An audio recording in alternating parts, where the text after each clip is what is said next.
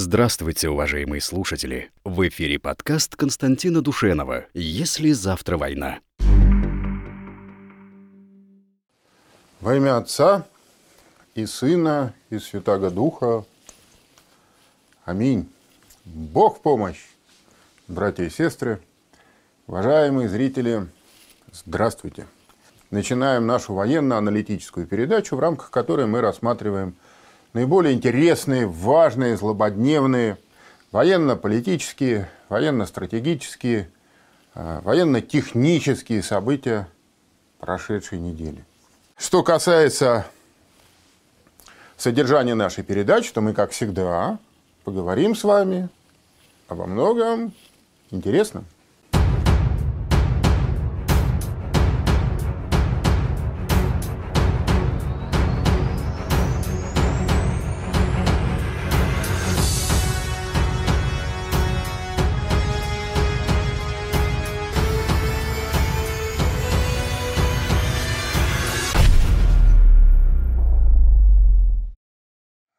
Есть такая точка зрения, которую высказывает определенная часть политологов, что э, вот эта вот коронавирусная истерия была использована одной из кремлевских группировок в борьбе за власть, что вообще в результате как бы произошел существенный раскол.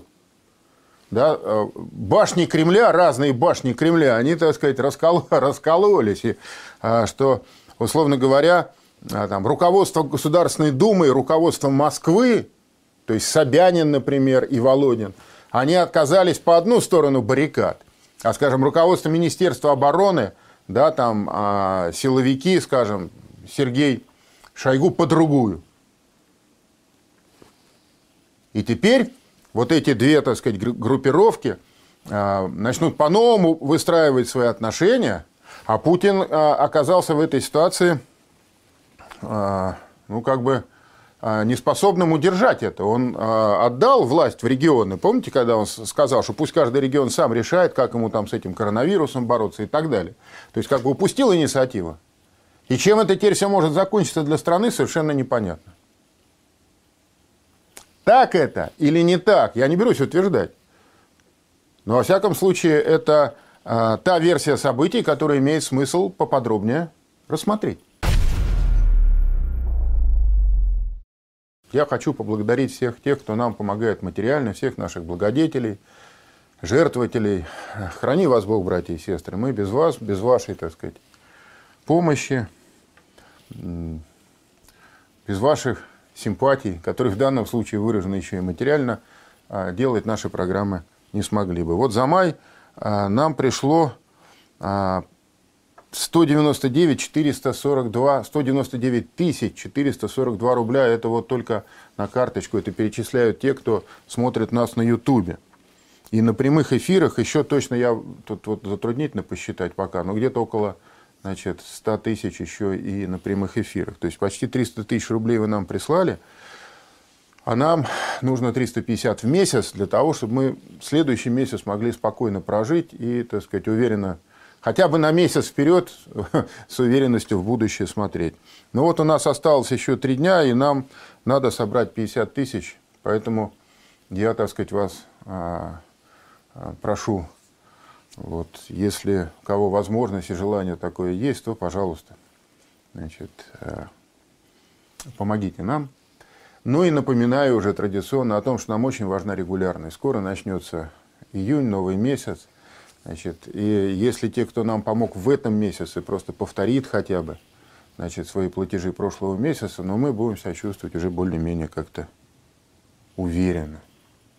Вот. А, но я, честно говоря, не сомневаюсь в том, что все будет хорошо, потому что помощь ваша не прекращается. И я верю в то, что наша передача нужна и вам, и нам, ну и многим другим, кто, может быть, еще и не смотрел ее, но получит такую возможность, если мы будем продолжать нашу деятельность. А, Алексей из Магнитогорска спрашивал. Константин Юрьевич, будьте здоровы. Спасибо за передачу. Прокомментируйте, пожалуйста, в ситуации с коронабесием, что 5% от всех смертей приходится на врачей. А что именно здесь комментировать, Алексей? Э, что это, по-вашему, много или мало? Э, и вообще, вы верите статистике? Кто сказал, что это 5%? Вот сегодня, 28 мая, Песков выступал, ему задали этот вопрос как раз про врачей. Он на проверку, он сказал, что никакой непропорциональной смертности врачей нет. Он сказал, вы неправильной статистикой пользуетесь. А какой верить вообще? Вот, э, опять же, сегодня тоже в средствах массовой информации появилось, э, появились данные, что четверть, четверть россиян провели социологический опрос. Вообще э, назвали вот эту пандемию, эту эпидемию выдумкой заинтересованных лиц. И плюс там, если почитать материалы, еще 9% скорее согласны с этим. То есть получается в итоге, что треть, треть нашего населения считает, что это вообще дурдом, ну, в лучшем случае на пустом месте, а в худшем случае, значит, он еще и злонамеренно кем-то запущен.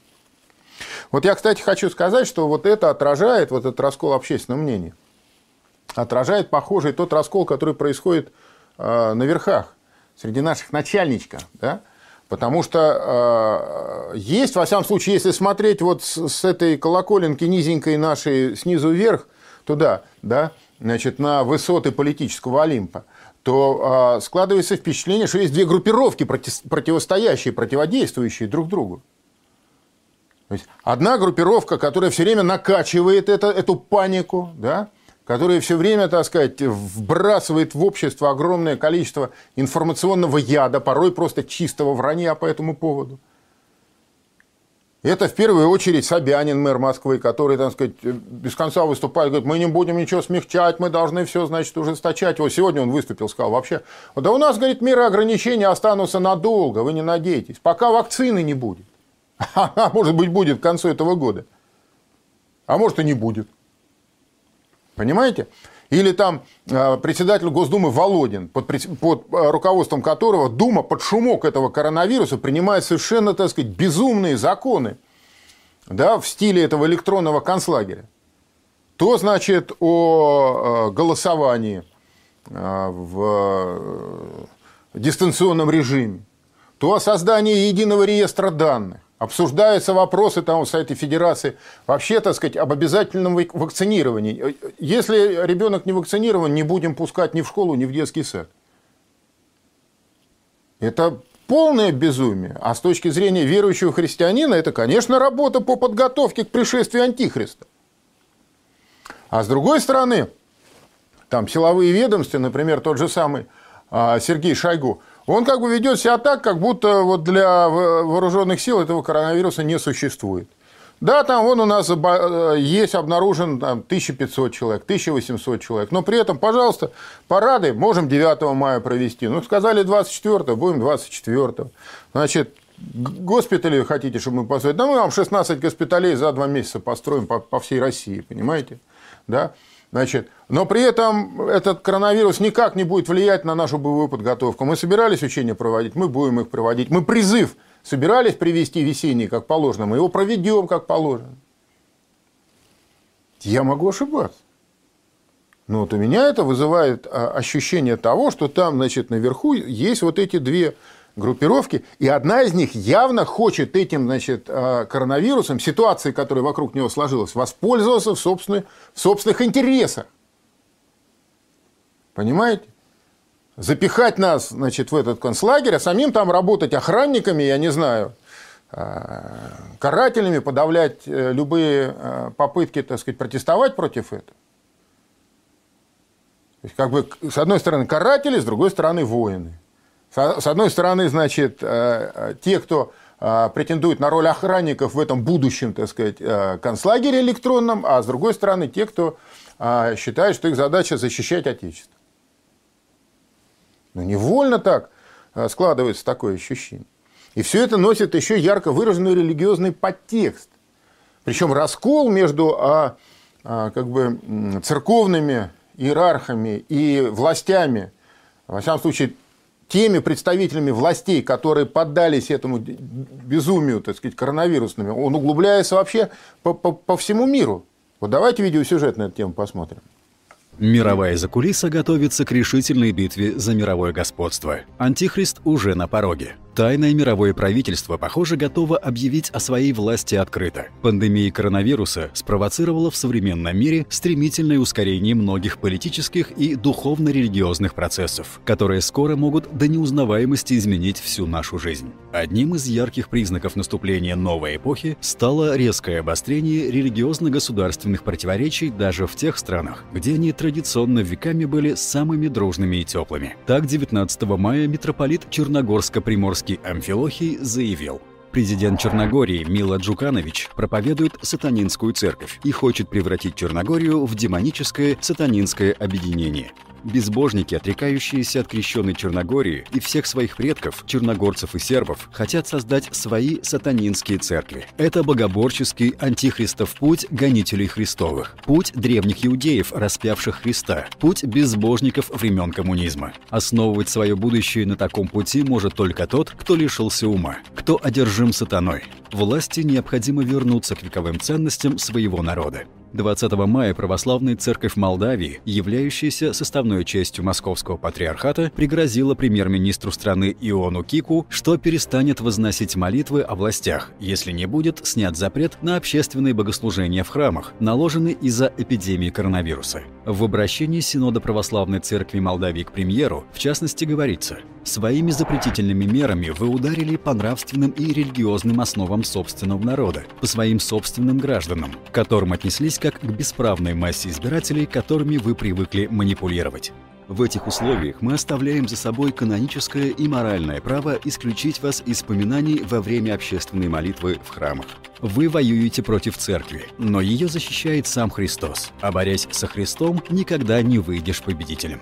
Кроме того, Синод Православной Церкви Молдавии резко выступил против использования эпидемии коронавируса как предлога для тотального принудительного вакцинирования – которое на деле может обернуться тотальным введением микрочипов миллионам людей. Архиереи заявили, мы имеем информацию о грядущем введении чипов в организм человека через вакцины. Необходимо заявить, что вакцинация представляет собой опасность микрочипирования или попадания в организм человека посторонних устройств. Общество во многих европейских странах протестует против обязательного использования вакцин, особенно вакцины против коронавируса COVID-19, потому что оно рассматривает их как путь для глобальной системы системы Антихриста. Мы обеспокоены возможностью ввести в тела людей микрочипы, чтобы затем контролировать их с помощью технологии 5G. Человеком, ответственным за создание такой технологии микрочипирования посредством вакцины и позволяющей вводить в наш организм наночастицы, которые затем реагируют на волны, передаваемые устройствами 5G, и позволяет системе дистанционно управлять людьми, считается Билл Гейтс. Религиозные деятели бьют тревогу во всем мире. Так, в начале мая премьер-министр Израиля Беньямин Нетаньяху Нетаньяху спровоцировал настоящую бурю среди религиозных иудеев, заявив на пресс-конференции. «Мы готовы к применению новых технологий, которые ранее еще не применялись. Технологий, которые находятся в рамках новых законов. Это новые методы, которые мы сейчас обсуждаем.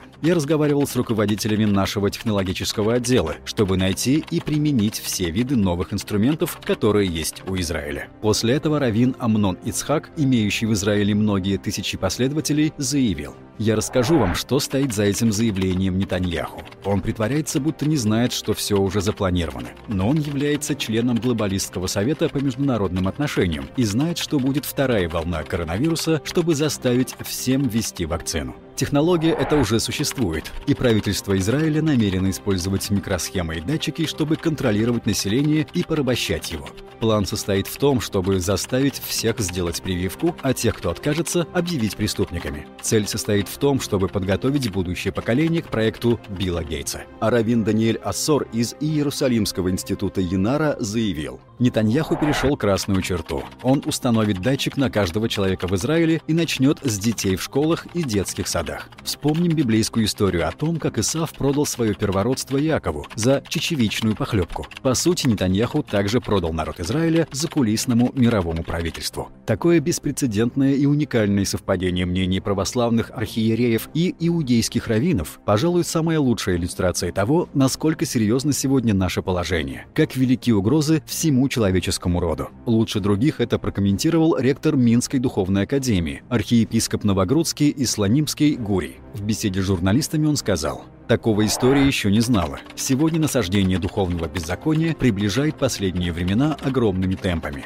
Все признаки этого налицо. Нам все думается, что это о далеком будущем говорится. Но это будущее уже стало настоящим. Итак, главный вопрос текущего исторического момента звучит следующим образом. Позволим ли мы под прикрытием так называемой коронавирусной угрозы проводить над собой бесконтрольные человеконенавистнические и богоборческие эксперименты? Позволим ли мы поместить нас в пресловутый электронный концлагерь? Или все-таки найдем в себе силы для противодействия этой сатанинской мировой закулисе, деятельно готовящей пришествие Антихриста и коррумпированным госчиновникам, бездумно исполняющим решения своих закулисных хозяев? Мы русские. С нами Бог. Господи, благослови. Ну, проще сказать, каждый для себя должен решить, на чьей он стороне. И от этого зависит не только как бы наше личное будущее, но и будущее нашего народа, и будущее нашей страны, будущее нашего государства. Об этом замечательно сказал а, в 1994 году один из самых авторитетных так сказать, духовных лидеров России XX века, митрополит Санкт-Петербургский и Ладожский Иоанн Снычев. Антихрист – как реальная политическая возможность наших дней уже не вызывает сомнений. Предтечи Антихриста, строители единого мирового сообщества, основатели экуменических движений, приверженцы всеобщих мировых вероучений и тому подобных богоборческих начинаний у всех на виду. Как остановить это шествие разрушительное? Во-первых, осознать и увидеть путь личного спасения, личного противостояния злу. Во-вторых, привести в соответствие с истинами веры свою обыденную, повседневную жизнь. В-третьих, необходимо воцерковление всех областей народной жизни, общественной и государственной, так же, как личной и семейной. Нужно лишь помнить, что достигнуть этого невозможно никакими внешними воздействиями. Нельзя учредить Святую Русь ни указом, ни постановлением, ни на конференции, ни на съезде. Ее можно только вымолить с покаянием и смирением.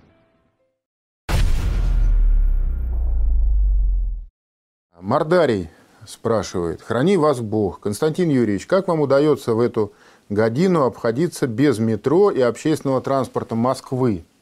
Москва же не деревня, всем бы такое здоровье. Мардарий, я усматриваю некоторую иронию. Значит, да, действительно, я не, у меня нет никаких электронных пропусков, я вообще не пользуюсь никакими электронными карточками. Вот. А, но а куда мне ходить-то? Сюда, слава богу, так сказать, сюда меня два раза в неделю э, привозят служебные машины. А, а до магазина я дойду у себя. А погулять, если, ну, погулять я тоже найду, куда сходить. А в чем, в чем еще проблема? Куда еще ходить?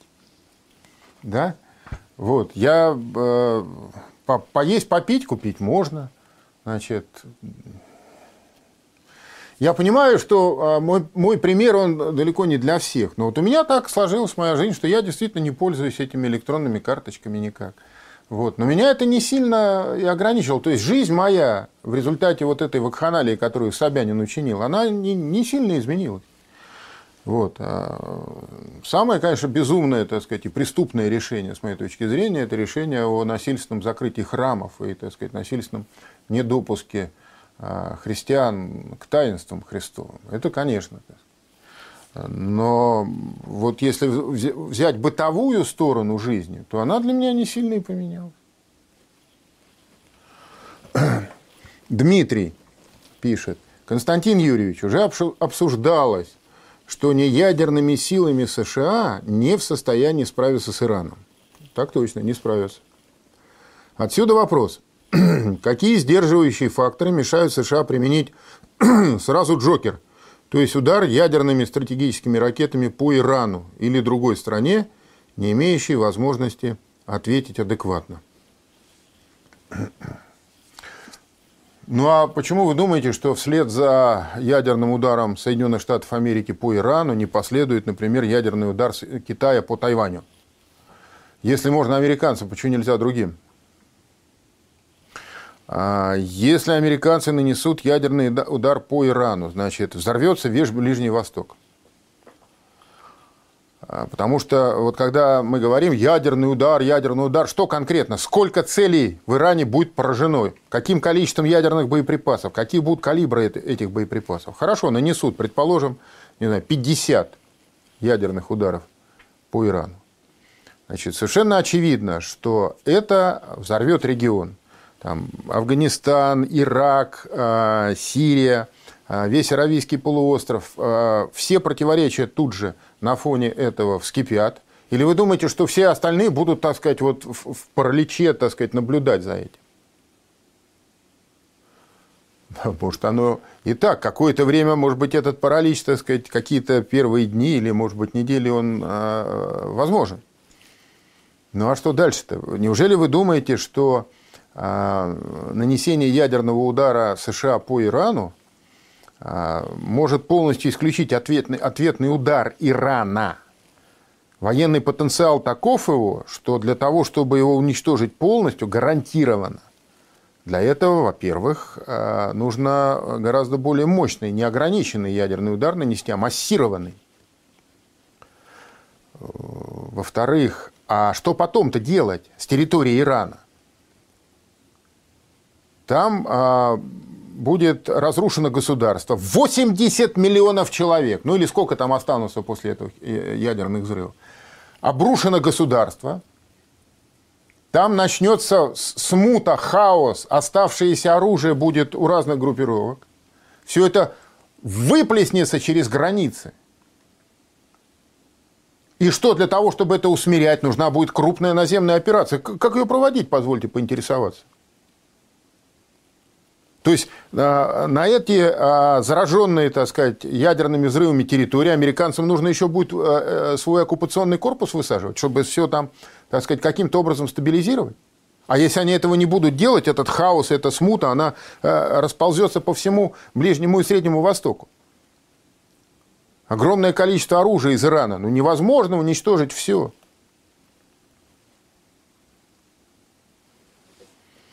В результате, а что, а Россия будет спокойно на это смотреть? Индия, Китай, Северная Корея, остальные ядерные государства. Вы что, вы думаете, что это просто так можно сделать? А если э, США может наносить ядерный удар по территории а, Ирана, почему а, Индия не может нанести по Пакистану или Пакистан по Индии? А почему Ким Чен Ын не может тогда, так сказать, под эту под сурдинку, так сказать, ха, жахнуть по Южной Корее, например? Это же, не, это же не изолированное действие. Нельзя сделать так, что вот мы ударили, а потом все будет как раньше. Ну, мы просто тут немножко э, ядерными бомбочками побомбили, значит, персов, а остальное все нормально, все, все как раньше.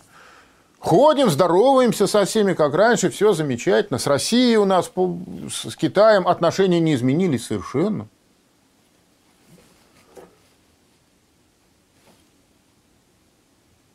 А почему вы думаете, что удар э, и э, значит, э, все, что последует за этим США по Ирану, не развяжет руки, например, значит, ополченцам Донбасса, которым северным ветром надует оружие, и они возьмут Киев в итоге. А НАТО, оно как будет реагировать на это? Оно останется в стороне? Вообще, как страны НАТО такие миролюбивые, такие белые, пушистые. Как они будут объяснять миру, что, значит, самый главный а, член блока НАТО, а, он, значит, единственная страна, которая дважды применяла ядерное оружие первой. Хиросима Нагасаки теперь вот типа значит, по Тегерану вдарили. Не, ну американцы, они хорошие, ребят, вы посмотрите, они же для всех старались, да? Нет, Дмитрий, так не бывает. любое применение ядерного оружия будет означать, так сказать, э, кардинальное изменение всей системы международных отношений, международной безопасности, ну, крушение, конечно, всех ныне существующих систем. Значит, это будет означать конец Организации Объединенных Наций. Вот, потому что она бесполезна, бессмысленна. Зачем она нужна, эта Организация Объединенных Наций, если она не смогла предотвратить нанесение ядерного удара одно, одной страны члена ООН по другой стране члена ООН? Да. А, Сергей э, Юдичев. А, с великим праздником вас, Константин Юрьевич, с вознесением Господним. Спаси Бог, Сергей, и вас с праздником. Надежды, веры и любви. А, примите посильный вклад от супруги моей Галины Владимировны. И снова без вопроса. И пожертвования. 333 рубля нам пришло. Дмитрий вот 1000 рублей перевел перед этим. Мордарий 200 рублей перевел. Я вам всем очень признателен. Вот тут многие, Павел Егорович Кузовлев, Дмитрий, Владимир, они а, денежку переводят, вопросов не задают. Вот пишут просто. Павел Егорович написал спасибо, Владимир написал спасибо за вашу передачу. Вам спасибо за внимание ваше, за поддержку, за помощь. Роман а, пишет. Здоровья, Константин Юрьевич, спасибо за ваш труд. Делаете очень важное дело. Вопрос. Что происходит в Ливии? Мы действительно, как говорят американцы, отправили туда боевую авиацию. Значит, э, в Ливии происходит э, пока неизвестно в чью пользу изменение баланса сил. С одной стороны, я напомню, там две противостоящие группировки. Да? Значит, э, халифа Хафтар, которого, как считается, поддерживаем мы, Россия поддерживает, и второй Фаиз Сарадж, которого поддерживают турки. А, ну, не, то, не только мы, не только турки, там, например, а, этого самого Хафтера поддерживает еще там, Объединенные Арабские Эмираты, например. Да? Вот. Э, то есть у каждой из этих противостоящих группировок есть несколько групп стран, которые их поддерживают. Но активнее всего, как считается, участвуют в этом значит, э, Россия и Турция. Хафтер был вообще-то в пяти минутах от того, чтобы взять столицу страны Триполи и, по сути дела, на этом завершить гражданскую войну. Но вот в результате э, массированной накачки э, боевиков э, Фаиза Сараджа со стороны турок, со стороны Эрдогана, там, похоже, они, значит, им перебросили достаточно большое количество вооружений, наемников из Сирии туда перебросили. И они сумели на подступах к Триполи, к столице, э, отбить важную, стратегически важную авиабазу. У Хафтера отобрать. Но она важная, но как бы это перелома в войне, э, так сказать, не, не сулит. А Хафтер, в свою очередь, сказал, что мы начнем широкомасштабную воздушную операцию, и, значит, э, откуда ни возьмись, у него появились самолеты, и в частности какой-то неопознанный самолет МиГ-29, он даже нанес удар по а, а, грузовому судну турецкому и по турецкому фрегату, который там неподалеку курсировал. Значит, судно, судя по всему, а, сгорело, а фрегат, похоже, так сказать, сумел уйти.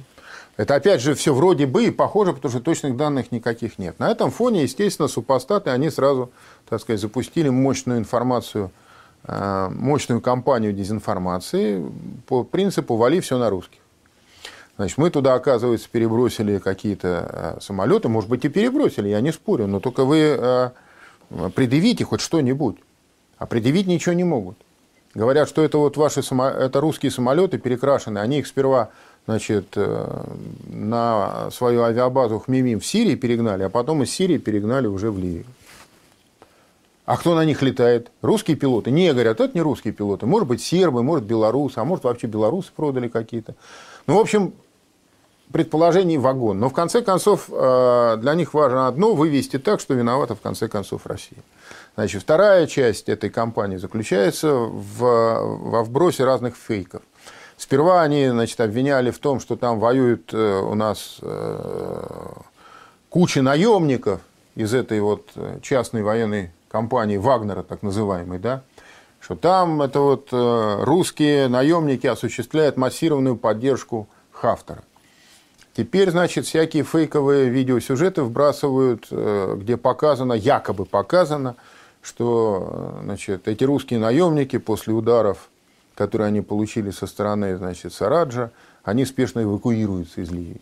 Потом выясняется, что это видеосюжет снят два года назад, и вообще, так сказать, там а, к русским он не имеет никакого отношения. Но это не важно, да? уже информация-то уже пошла. Вот. А в реальности происходит некоторая эскалация. Эскалация, связанная с тем, что а, турки активно поддерживают Сараджа оружием и наемниками.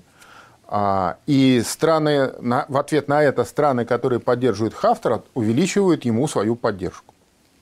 Какова в этом роль России, не, неизвестно. Я не к тому, что мы не помогаем, может и помогаем, но никаких данных, которые позволяют об этом а, судить хотя бы с минимальной, а, так сказать, долей вероятности и уверенности, их нету просто.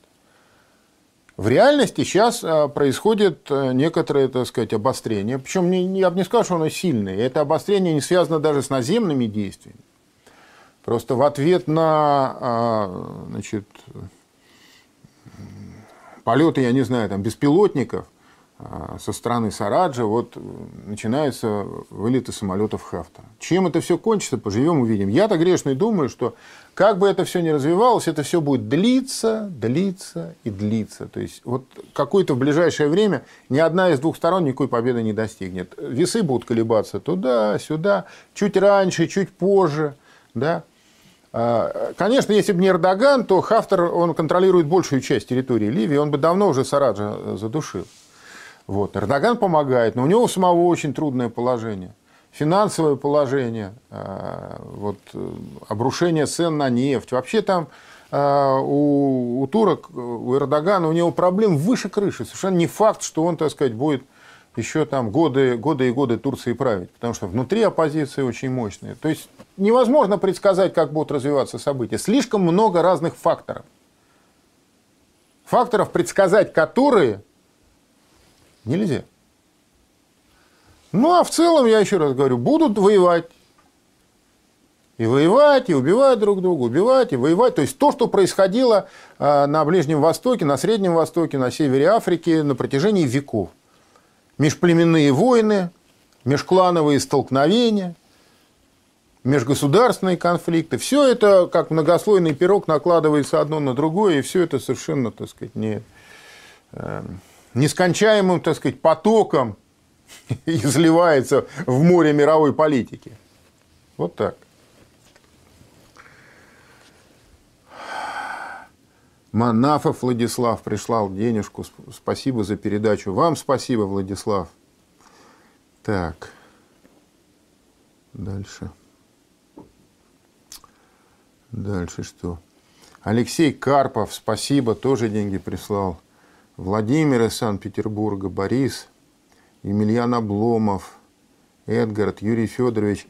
А, пишут спасибо, вопросов не задают, просто пожертвования присылают. Юрий, значит, а, Константин Юрьевич, поздравляю вас с вознесением Господа Бога и Спасителя нашего Иисуса Христа. Бог вас, вам в помощь. И вам, Юрий, тоже. Иван из Томска. А, добрый вечер. Вы рассматривали Яндекс Эфир как альтернативу Ютуба? Иван, мы вообще распространились, вот после того, как нас YouTube, так сказать, там прихлопнул, значит, мы больше не кладем яйца в одну корзину, и у нас сейчас на самых разных, значит, эм, платформах информационных есть наши ресурсы. Вот. И дальше курочка по зернышку. Там 500 тысяч просмотров, там миллион просмотров, там 300 тысяч, там 500 тысяч. Ну, мы набираем э, там 3,5 миллиона, мы растем потихонечку. Но, конечно, восстановить пока вот э, тот уровень, который у нас был, мы, мы не можем.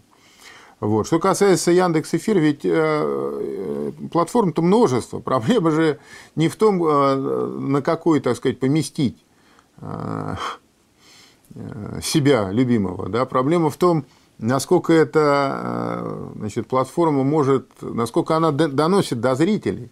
Потому что если там 3,5 человека ходят и смотрят, ну какой смысл там размещаться?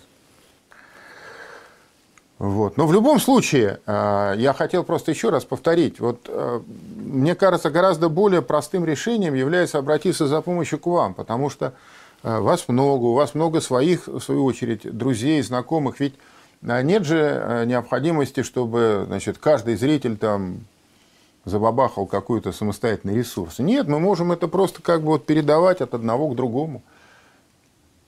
А если кто-то еще и разместит где-то дополнительно ссылочку на наши материалы, совсем будет хорошо. Ведь нас же на самом, на самом деле нас довольно много. Ведь круг э, зрителей наших, нашей программы, он довольно велик. И мне кажется, во всяком случае, стоит попытаться, значит, вот именно таким образом эту информационную блокаду прорвать. Получится, не получится, это уже зависит от нас с вами, но попробовать-то надо.